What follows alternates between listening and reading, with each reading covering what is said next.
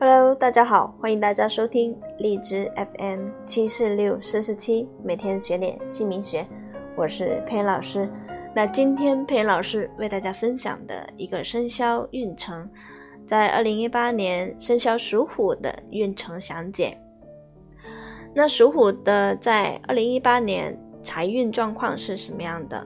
今年是戊戌财星透出。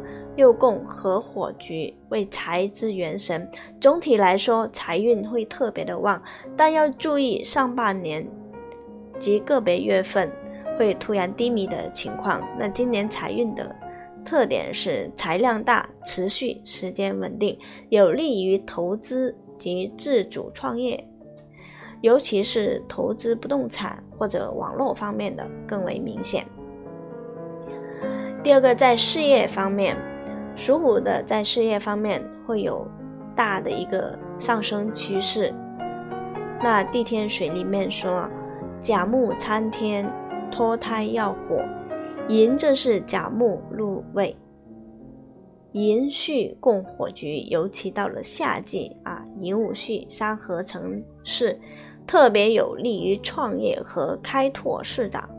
市场，寅为火之长生。长生为家，为马星，盛夏午夜，午火当权临将星，太岁戌土临华盖，种种的结合在一起，就说明了属虎人可能在农历的五月会在有重要的岗位和升职的迹象。那这种升职往往会伴随着工作地点的变化。第三点，我们这样。爱情的运势，感情上总体来说呈现男性好于女性的运势。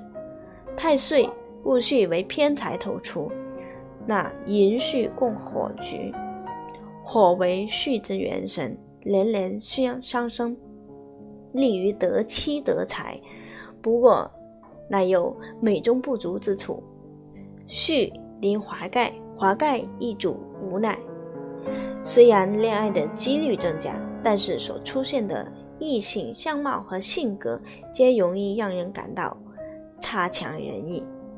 何去何从，还需要好好的去衡量。对于女性朋友来说，盛夏和初初秋在感情方面是比较容易呃出现问题，引发矛盾，甚至分手。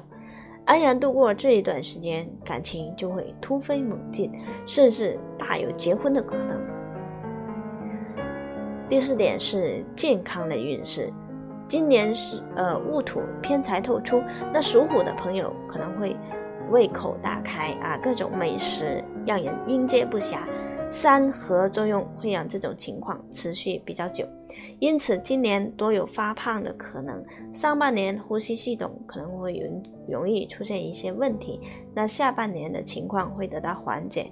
今年大部分的时间都容易出现上火的症状，而且不容易好转。